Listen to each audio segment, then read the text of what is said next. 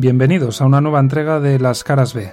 Nuestra protagonista, con apenas 36 años, es ya toda una referente. Los convencionalismos, fundamentalmente los de género, no van con ella. De hecho, está contribuyendo en gran medida a acabar con ellos. Dirige la primera boutique legal especializada en el mundo del fútbol en España. Es una de las escasísimas mujeres abogadas que trabaja en este ámbito en nuestro país y a finales de marzo encabezará, a través de la plataforma de la cual es cofundadora y CEO, el segundo Congreso del Leadership Woman Football, un evento único a nivel mundial. Tras una primera gran experiencia hace justo un año en el Wanda Metropolitano de Madrid, el Estadio San Mamés, en Bilbao, acogerá ahora una nueva edición, donde se pretenderá visibilizar e impulsar la presencia femenina en puestos de responsabilidad en el fútbol, porque ese es el principal objetivo que se marca Reyes Belver, una mujer con las ideas muy claras, ambiciosa, tenaz y amante de su trabajo, donde ha logrado aunar todas sus pasiones. Futbolera desde niña, contagiada por su familia, en el colegio quería ser escritora, después estudió Derecho porque su deseo es luchar contra las injusticias. Todo nos lo cuenta en su coqueto despacho en el centro de Madrid, os dejo ya con El liderazgo de la mujer en el fútbol, una charla con Reyes Belver, el capítulo 3 de Las Caras B.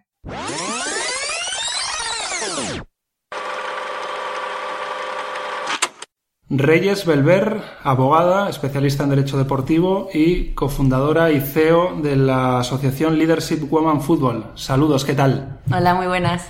Antes que nada, gracias por atenderme y bienvenida a este podcast. Muchas gracias a ti. Eh, yo creo que lo primero es eh, que nos digas quién es Reyes Belver, así un poco de forma breve para que la gente que no te conozca, aunque estos últimos días pues empiezan a aparecer noticias de eventos que, ahora hablaremos de ellos, pero quién es Reyes Belver y desde cuándo se dedica a todo esto. Pues yo soy abogada por vocación. La verdad es que estudié Derecho y, bueno, tengo 36 años. Eh, tenía siempre el convencimiento, porque siempre me ha gustado mucho pelear y luchar por las injusticias, dedicarme a algo así o algo del mundo de las letras. También me gusta mucho escribir. Entonces, mm, con el Derecho también podía eh, dedicarme a escribir artículos y, bueno, al final también hay mucho de, de escribir cuando defiendes a alguien, ¿no?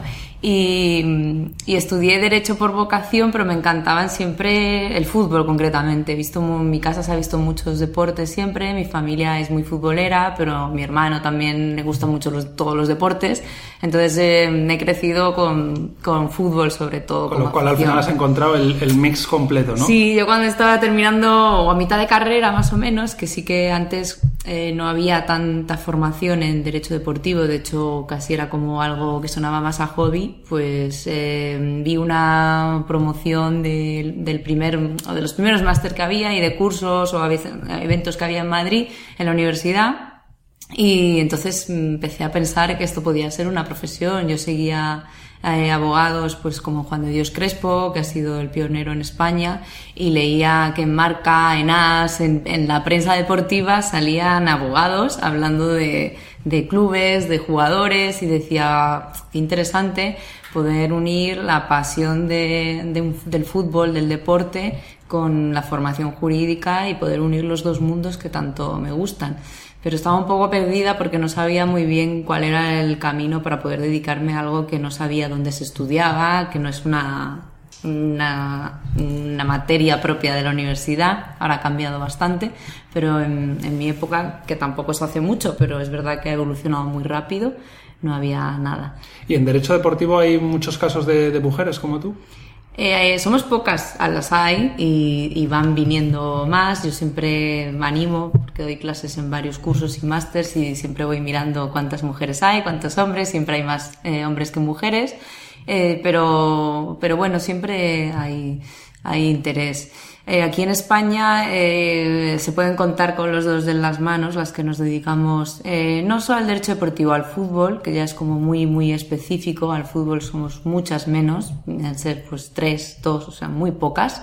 Eh, al deporte un poquito más, porque al final el derecho deportivo es inmenso puedes dedicarte a cualquier deporte, necesita mm, eh, regulación, necesita abogado, los deportistas necesitan asesoramiento y hablamos de cualquier deporte, cualquier federación deportiva, cualquier club, desde el más amateur hasta un Real Madrid. Todos necesitan al final un, asesoramiento. ¿Y llevas más casos de, deportistas, digamos, persona o de entidades, clubes, asociaciones? Deportistas. en, el inicio, cuando no trabajaba, cuando trabajaba más en equipo, cuando trabajaba para otros abogados y cuando trabajaba eh, no tanto que yo elegía o traía a mis propios clientes, que es un poco la evolución que he tenido hasta el día de hoy, en 10 años de, experiencia, que es un poco pues, lo que tengo en, en Derecho del Fútbol. Cuando trabajaba para otros sí que veía federaciones internacionales, eh, defendíamos a varios clubes ante, ante el TAS, el Tribunal Vital del Deporte, muchas reclamaciones ante la FIFA. Siempre, prácticamente casi siempre ha sido derecho internacional en, en, cuanto al deportivo, lo que, lo que he trabajado. Y desde los últimos años, pues desde tres, cuatro años, que siempre ha habido algún jugador, pero había más mezcla, y ya los últimos años sí que me he enfocado mucho, mucho en, en la persona, en el deportista, es lo que más me gusta. Estamos ahora en tu despacho en Madrid, que además está decorado con motivos muy futboleros, con alfombras imitando al césped de un campo de fútbol, balones, bufandas. La verdad que para, para un aficionado al fútbol llama la atención un despacho así, muy bonito además. ¿Y cómo llegan los clientes? ¿Te van llegando un poco por el boca a boca de los futbolistas que unos a otros se lo recomiendan? ¿Tú has ido un poco presentándote o por el trabajo anterior que decías que estabas eh, trabajando antes para, para otros, eh, te han ido conociendo? ¿Cómo llegas un poco a, a, más gente? Un poco de todo. Mm, cuando yo no tenía, cuando empecé y yo no traía clientes, ¿no? Mi trabajo era más de ir aprendiendo y, y de y de trabajar de manera jurídica con el cliente que traía, pues el jefe, después el compañero, el socio y tal, pues evidentemente te van conociendo porque formas parte de un equipo, vas a congresos, vas asistiendo a, a determinados, pues eso, ante el TAS, en audiencias, vas a la FIFA, eh, vas a congresos, empiezas a ir a la universidad, a dar alguna ponencia, alguna clase y te van conociendo y entonces, bueno, pues ya saben que estás ahí y sí que puede ir llegando, oye, pues mírame esto, tengo tal o cual y, ahí vas un poco introduciéndote.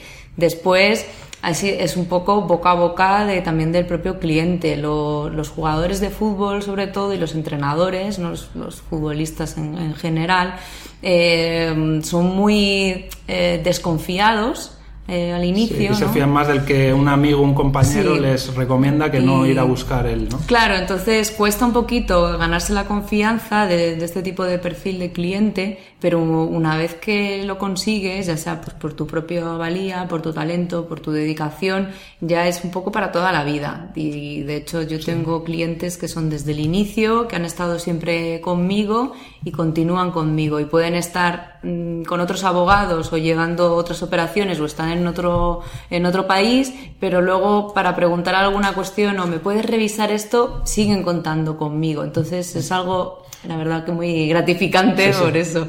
¿Y cuántos años llevas, eh, digamos, por separado, por tu cuenta, llevando temas de derecho? 2018, o sea, un añito y poco, prácticamente el año pasado, año y medio.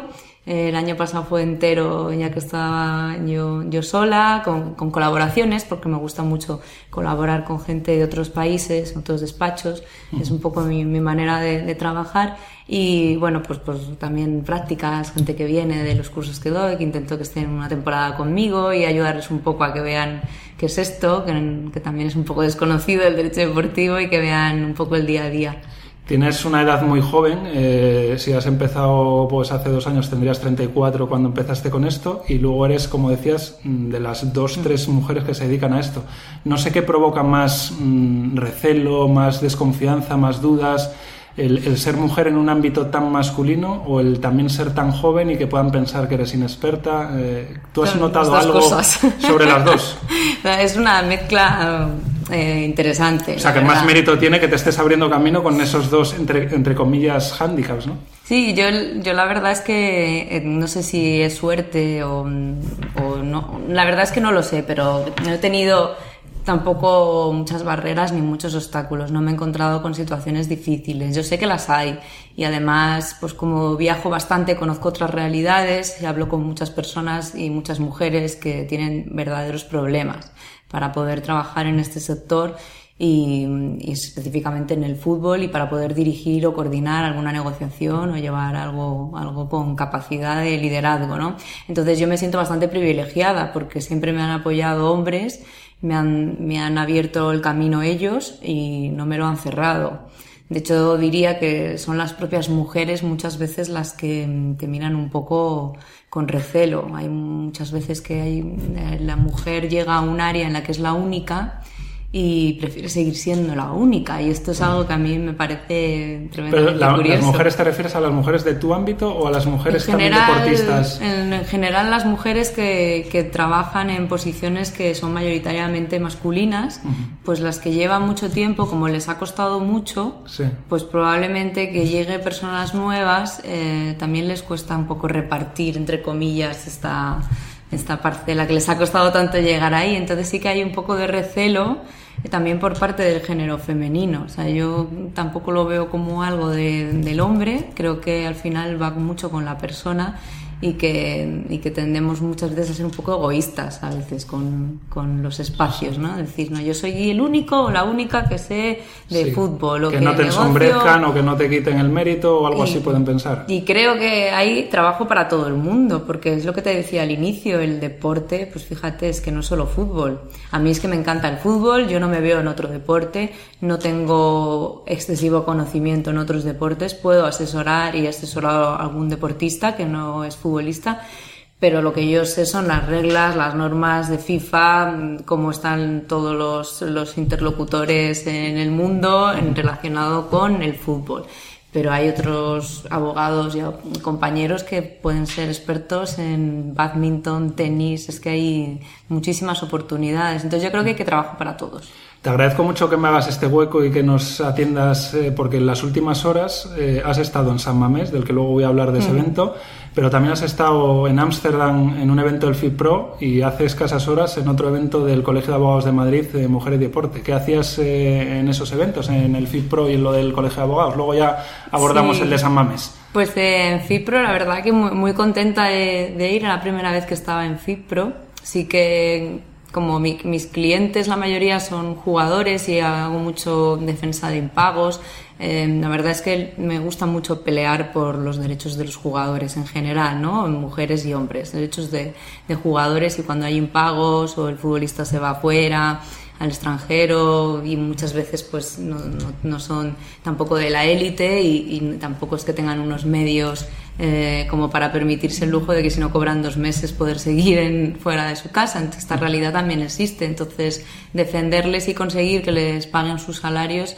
es muy enriquecedor. A mí me gusta muchísimo y estoy muy concienciada. Conozco bastante gente en FIPRO y en asociaciones de futbolistas y, y la verdad es que nunca había estado allí. Me, me gustó ir a las oficinas y me invitaron por un evento que, que se hizo en relación un poco con, con una, una, guía que han aprobado ellos, que se llama Parental Guide, que es un poco guía de, de maternidad, de, de, licencia parental eh, y de protección un poco para las futbolistas. ¿no? Lo hacen para sus miembros, todas las asociaciones de, de jugadores y a raíz de esto con la asociación Wislo, que es de mujeres en, en derecho deportivo, pues se hizo un, un, pequeño eh, coloquio de una tarde, poder hablar sobre esta, la maternidad, las cuestiones del embarazo, todo relacionado con las jugadoras de fútbol y me invitaron y la verdad es que estuvo muy bien porque había representantes de, muchas asociaciones, de, jugadores, también de federaciones,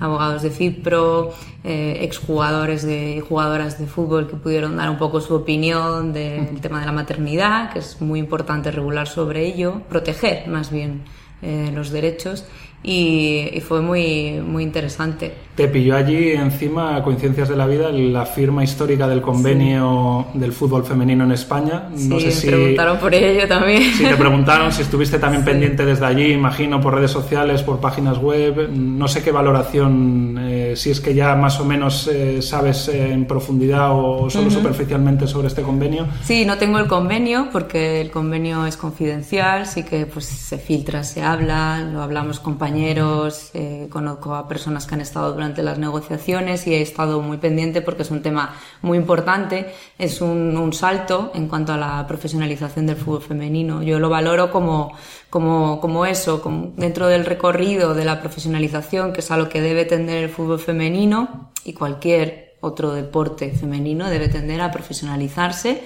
pues el tener un convenio femenino, un convenio colectivo, perdón, eh, dedicado a tener unos mínimos y una regula, regula, regulación mínima, pues es un, es un éxito. Lo que, lo que hay que ver es luego la continuidad que se le dé a, al convenio, que se siga avanzando, mejorando, que los que apuestan ahora sean los que continúen y el compromiso también de las jugadoras, el compromiso de los clubes, que sea una primera. Sí que en los últimos dos años se da este gran salto y el anterior es también que se televisaran partidos y con un patrocinador de la liga. Yo creo que poco a poco se van poniendo ahí pequeñas piedras en el camino. Sí, yo siempre que me preguntan un poco por fútbol femenino y cómo lo veo y, y todo esto, siempre incido mucho en la importancia de tener una estrategia eh, creo que hay que tener una estrategia a medio y largo plazo, no hay que tampoco eh, aventurarse de una manera, pues bueno, pues ahora de repente hay que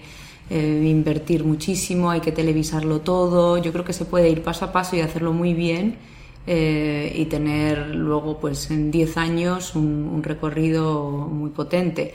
Entonces creo que una estrategia bien pensada, viendo un poco quiénes son las partes, que todos participen en, un poco en el diálogo social y lo pongan todo sobre la mesa es fundamental. Que no se convierta tampoco, digamos, en una moda, una burbuja que se pase, porque por ejemplo se habló mucho también cuando se llenó algún estadio importante con algún partido de mm. fútbol femenino, se está hablando ahora con, con lo del convenio, que no sean solo en momentos, digamos, puntuales o especiales, que es lo que le suele pasar a otros deportes, que solo se habla en los Juegos Olímpicos, que solo se habla en cuando hay un campeón de, Europa, del mundo, sino que tenga, digamos, un, un, impacto mediático constante. ¿no? Está claro que no va a llegar al nivel de, del fútbol masculino, porque en España nada puede competir con el fútbol masculino, ni siquiera pues una selección de baloncesto que lo ha ganado todo en 10 años, ni, cuando Indurain ganaba 5 mm, tours.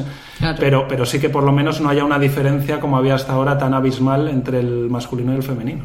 Sí, yo sobre todo vuelvo a mm, tener unos mínimos, regular unos mínimos que sirvan para atender a la profesionalización de la competición.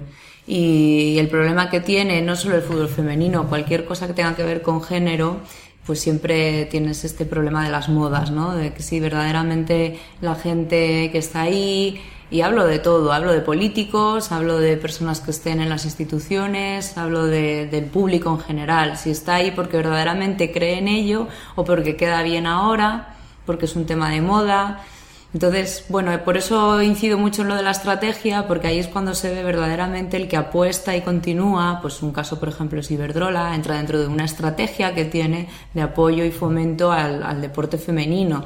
Entonces ellos lo tienen dentro de su estrategia como, como empresa. Pues es buscar lo mismo dentro de las instituciones, de los partidos políticos, es buscar la estrategia y decir qué queremos sobre esto, hasta dónde queremos llegar y quién es que lo va a. No cualquiera, alguien que verdaderamente crea en ello, no quiera solamente estar en, una foto.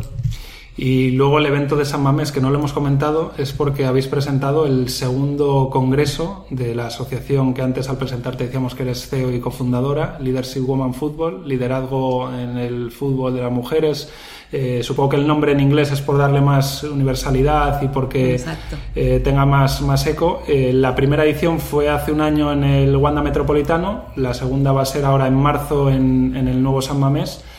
cuéntanos en qué consiste el Congreso y en qué consiste la, asociación que también tiene poco tiempo de, recorrido, pero que va poco a poco también poniendo su granito de arena.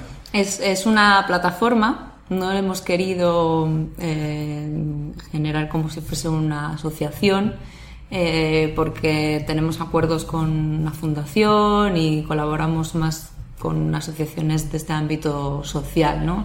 No queríamos constituirlo ni en empresa, ni, ni grupo, ni nada, sino simplemente ser un altavoz, porque mi idea como cofundadora un poco y que está dentro de la gestión diaria y de la planificación, de crear programa, de los eventos y actividades, es no comercializar con el género dentro de la mujer, yo ya te he comentado, mi profesión es ser abogada, es de lo que yo vivo. No vivo de Leadership Woman Football, ni quiero vivir de Leadership Woman Football.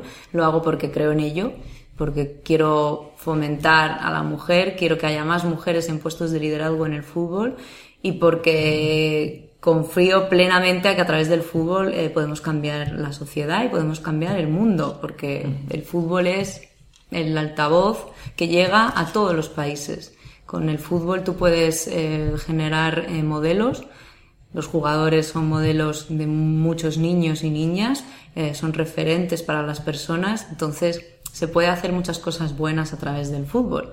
Y una de ellas es mejorar en igualdad de género y diversidad. Entonces, eso es un poco por lo que nace la plataforma, por, por servir del fútbol para hacer cosas positivas y, centradas un poco en que haya más mujeres, dar visibilidad a las que estén, eh, las que quieran estar, es simplemente hacer algo eh, natural conjunto con, con, el hombre. Y uno de los principales eventos, porque vamos haciendo varias cosas, eh, también tenemos mucha presencia en Sudamérica, porque en parte del equipo pues está Mónica que es de Brasil, también está Javier que es de Valencia, entonces bueno, pues somos cada uno de un sitio y, intentamos llegar a todo el mundo, está en inglés, poco lo que tú decías, para ser internacional, para ser algo para todo el mundo, para poder llegar a más, a más casas, a más hogares y a más instituciones.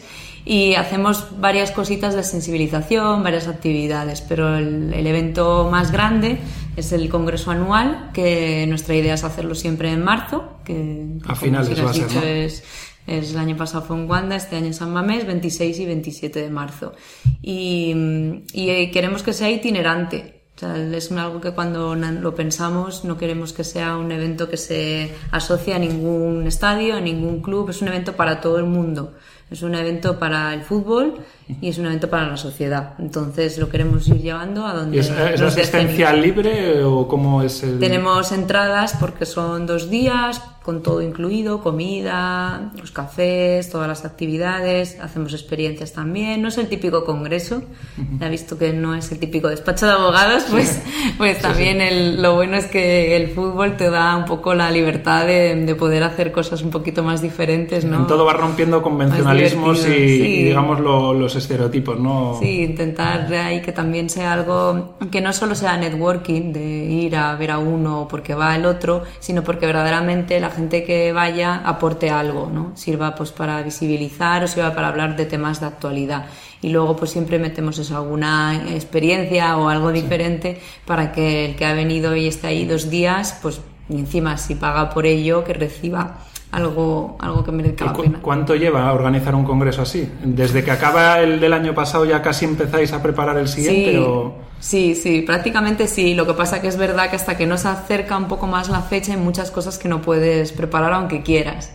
Por mucho que hables con ponentes, eh, llevamos hablando desde el año pasado con posibles ponentes, pero las agendas son como son y muchas veces pues siempre son líderes dentro de, del fútbol algunos o del deporte en general o de algunas empresas, no, no siempre tiene que ser eh, centrado en fútbol, pero intentamos que sean casi todos de, de fútbol y, claro, tienen unas agendas que, pues que tengo un comité, que no sé si voy a tener asamblea, entonces al final tienes que esperar un poco para confirmar.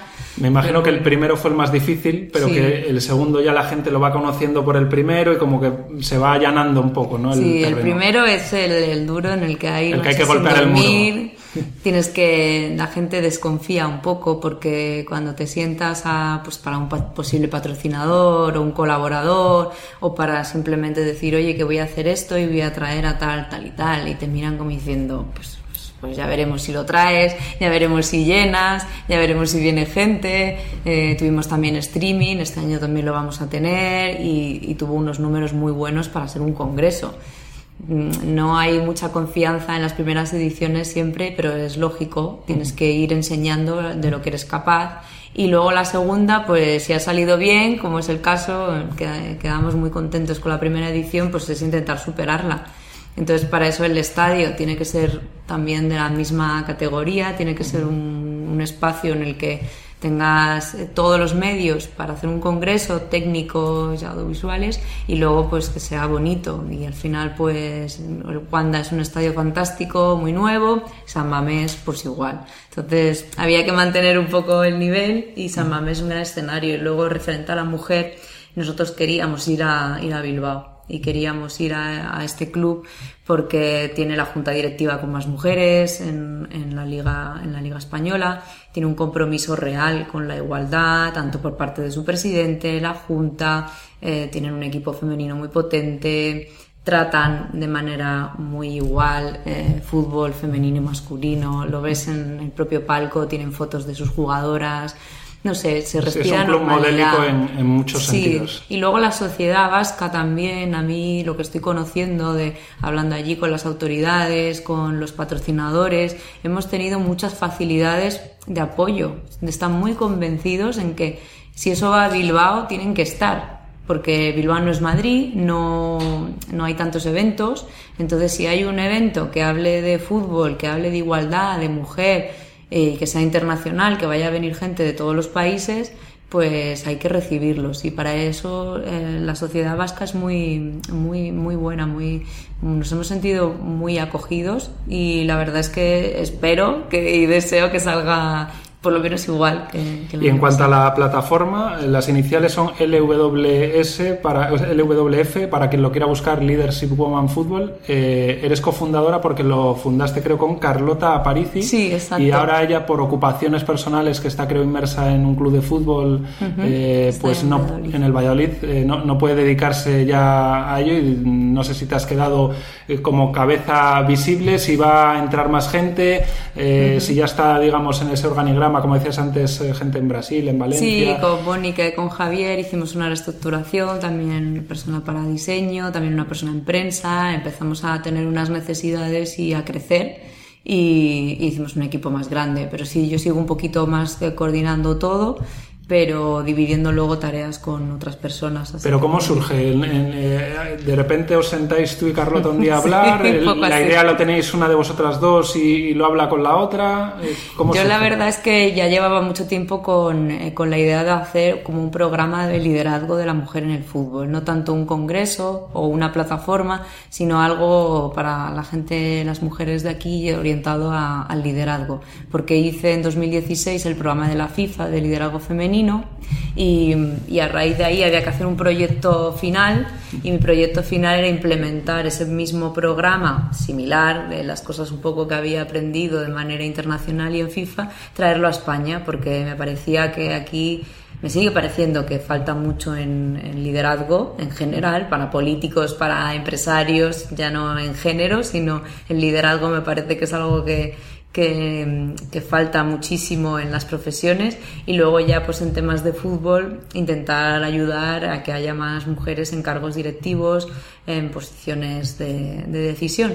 Entonces hacer algo que intentase unar hombres y mujeres para fomentar que hubiese más mujeres para visibilizar a las que ya están y hacerlo dentro del fútbol con la federación o con la liga o con, o con todas las instituciones lo tenía siempre allí y tenía varias propuestas, pero básicamente estaba sola.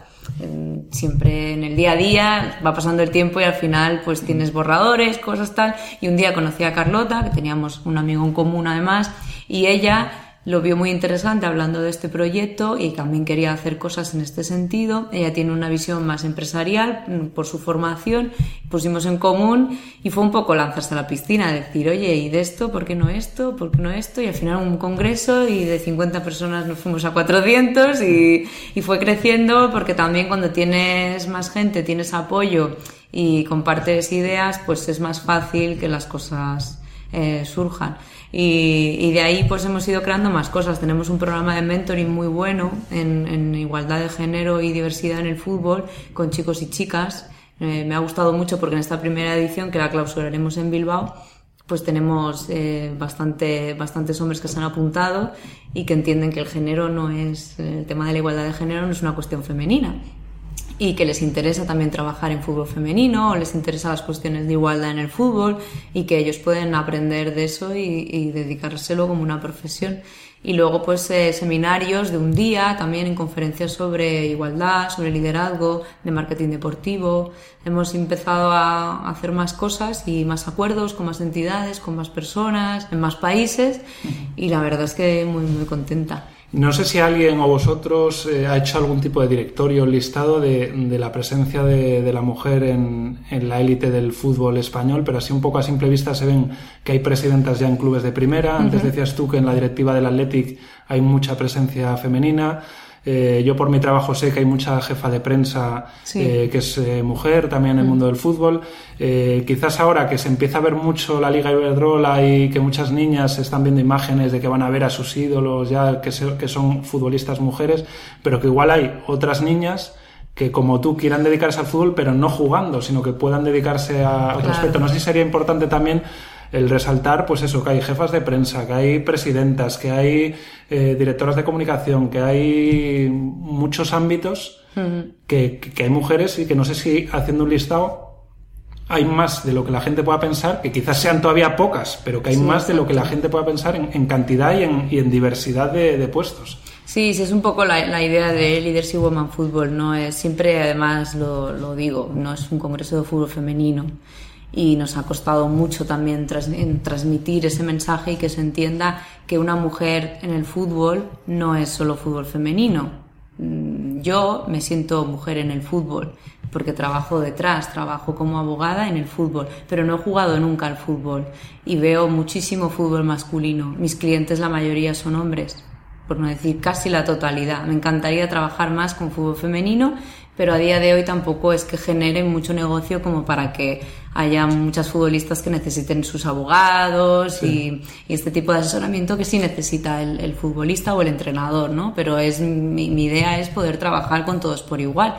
Pero yo soy una mujer en el fútbol, entonces yo quiero que haya más, quiero que haya más abogadas, quiero que haya más presidentas quiero que haya más eh, personal en marketing, directoras de recursos humanos, quiero que haya más mujeres en el fútbol porque considero que hay mujeres que les interesa trabajar en el fútbol. Si no, las, no hubiera interés, pues no estaríamos hablando de esto, pero sí que las hay. El problema es que siempre los recursos humanos en el deporte o en el fútbol han sido muy de boca a boca de amigos de amigos, de recomendaciones, han sido muy poco transparentes. Eso está cambiando. Es uno de los temas que vamos a hablar en Bilbao, por ejemplo, porque no se publicaban los, los puestos. Se busca un director de marketing de un club de fútbol.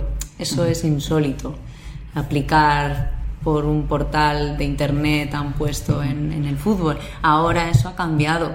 La liga tiene su muchísima transparencia y publica en LinkedIn, FIFA también eh, hay muchos clubes que ya lo hacen, ya es distinto, se va evolucionando. Entonces, esto incide en el género también, porque si hablamos de un sector mayoritariamente masculino, si te preguntan a ti que eres hombre por alguien, el, el porcentaje más alto va a ser que traiga un hombre, porque es su círculo del fútbol porque es lógico, porque es un sector mayoritariamente masculino. Y que, y que en muchos puestos acaba accediendo eh, gente que ha sido futbolista. También, o, o, al final gente de confianza, y es normal. Lo que pasa que también debes dar un poco la oportunidad de alguien que esté preparado para poder optar a ello. Es simplemente eliminar la, las barreras y dar oportunidades a todos. Luego al final el talento es el que gana. Eso yo estoy convencida, pero que el camino de uno en vez de ser con piedras, pues sea en línea recta para, para los dos, que se valore el talento. Quizás sí, aunque haya puestos, eh, uno de los objetivos además de la plataforma, lo comentabas antes, es que haya, digamos, puestos de más responsabilidad o de que, digamos, sea la, la, la primera pieza del engranaje una mujer. Claro, que eh, Sí que en los últimos años ha habido presidentas de clubes de, primera, como digo, directoras de comunicación que su ámbito puede que sean, mm. eh, digamos, el, esa mm, eh, cumbre de la pirámide, pero faltan más, ¿no? Que haya, no solo que haya más mujeres, sino que vayan llegando más arriba, que sean las que decidan, porque además tendrán una visión, mm, no sé cómo llamarlo, una eh, sensibilidad para algunos temas, eh, quizás un poco más eh, remarcado que, lo que puedan tener los hombres, sin hablar ni bien ni mal esto de unos y otros, sino que no es lo mismo la experiencia, igual de alguien como tú, que has tenido que labrarte un hueco entre hombres, al hombre que más o menos lo ve natural desde que empieza en, en, esa profesión, ¿no? No, además es que la diversidad es, es, positiva, enriquece cualquier consejo de administración, cualquier club, cualquier federación, cualquier empresa.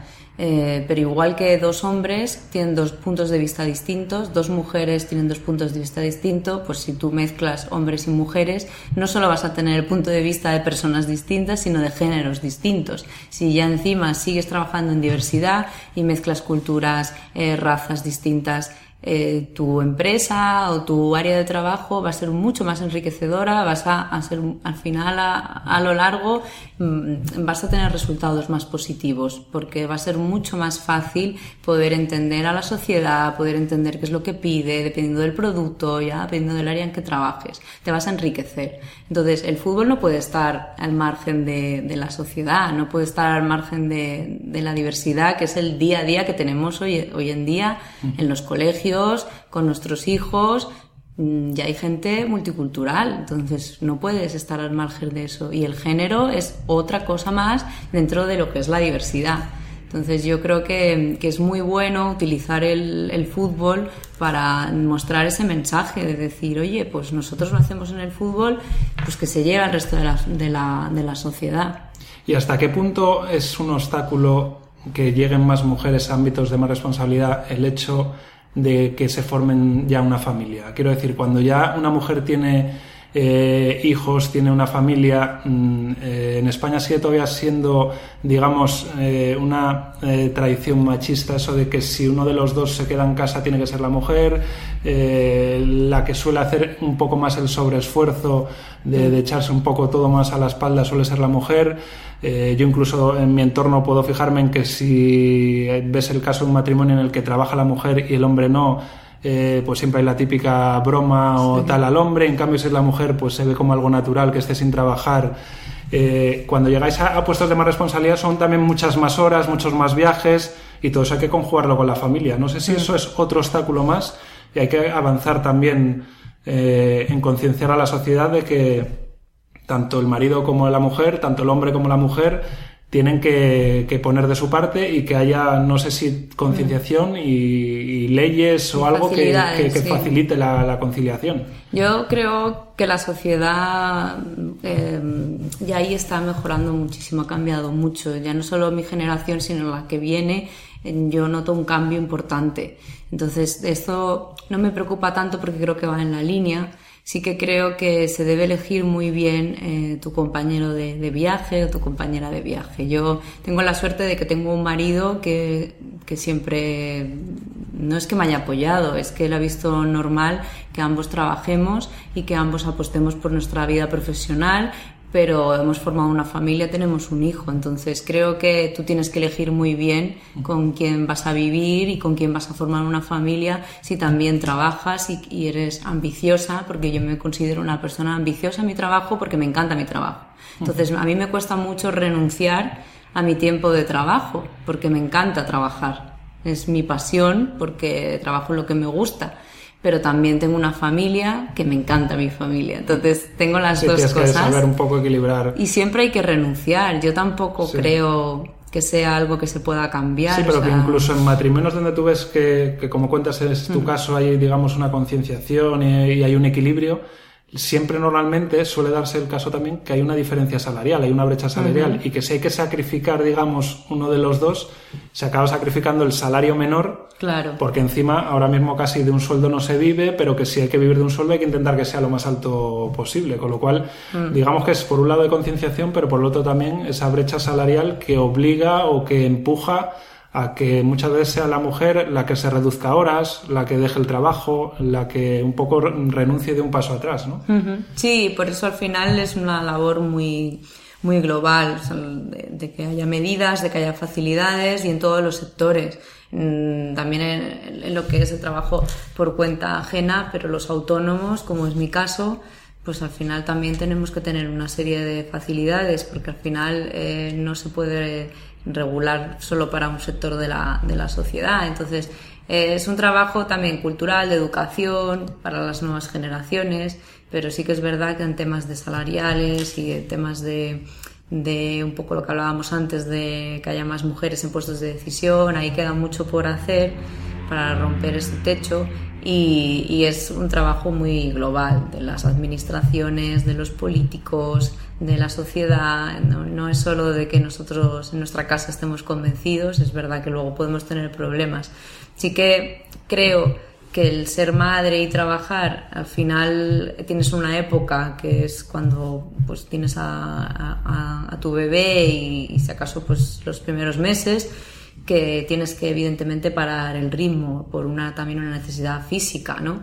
Entonces esto es algo que nunca va a cambiar y ahí yo tuve que parar ese tiempo de trabajar y yo trabajo para mí misma. Lo que yo no hacía no lo puede hacer otro. Tengo compañeros que gracias mm, me ayudaron un montón y en esa época pues el trabajo se siguió haciendo, pero los clientes tienen sus casos, tienen sus plazos y, y, cuando trabajas así, aunque tengas un niño, tú tienes que seguir presentando documentos y tal. Entonces, si no tienes un buen equipo, como es un poco mi caso, que, que pude eh, tener un compañero que se encargó de todo y, y luego pues pude ir retomando, pero yo he estado en casa con el bebé y con el portátil trabajando y atendiendo todo lo que tenía que hacer. Entonces, tienes que renunciar pero si también te gusta mucho tu trabajo, vives de ello y eres autónoma, también tienes que trabajar. Entonces es, es difícil. Y hay, por ejemplo, las deportistas que si quieren tener hijos, sí que muchas veces tienen que apurar y esperar a que se acabe su, su carrera profesional y, y, igual no tener el niño cuando ellas desearían, sino cuando las circunstancias creen que se, que se lo permiten. Por eso es muy importante que haya, que hemos hablado hoy también en el Colegio de Abogados de esto, de que haya cambios en la normativa para proteger a las madres para que las deportistas puedan tener hijos, porque muchas no se lo plantean por eso, porque dicen, pero ¿cuándo lo voy a tener? Entonces paro, a lo mejor el patrocinador me deja de pagar o incluso los contratos se terminan y yo tengo que vivir, lógicamente. Entonces hay que proteger esta situación, hay que regularla correctamente para que una mujer decida libremente si quiere ser madre o no en función de lo que ella quiera, no, no de porque el patrocinador se le vaya a ir. Pero luego también es verdad que es lo que te digo, es una cuestión también física y al final una jugadora de fútbol o una deportista eh, hay un momento en el que tiene que parar de entrenar. Luego ya pues te puedes recuperar antes o después, pero evidentemente tienes que parar. Eso es, es así, eso no nos lo va a cambiar nadie. Pues ya dinos un poco los datos de contacto, donde la gente que quiere informarse del Leadership Woman Football, de Reyes Belver, dónde puede ir, qué páginas web, qué cuentas de redes sociales, lo básico que tú dirías a los que nos están escuchando y que quieran saber más, quieran saber quién eres, quién es esa plataforma, qué hacéis. Bueno, pues todo lo de Leadership Woman Football está en, en la web de leadershipwomanfootball.es y también está en, en, en, redes sociales, LWF Congress, eh, tanto en Twitter como en Instagram. Y, y, bueno, pues yo con mi despacho Belver Sports también estoy tanto en bsportslaw.com como en Belver Sports y Belver Rey, que es mi, mi Twitter. Pues nada, Reyes, que muchísimas gracias por todo este tiempo, que enhorabuena por todo lo que habéis recorrido hasta ahora y que todavía tengáis mucho más que, que recorrer y que sigáis aportando a este mundo del fútbol. Nada, muchas gracias por el espacio.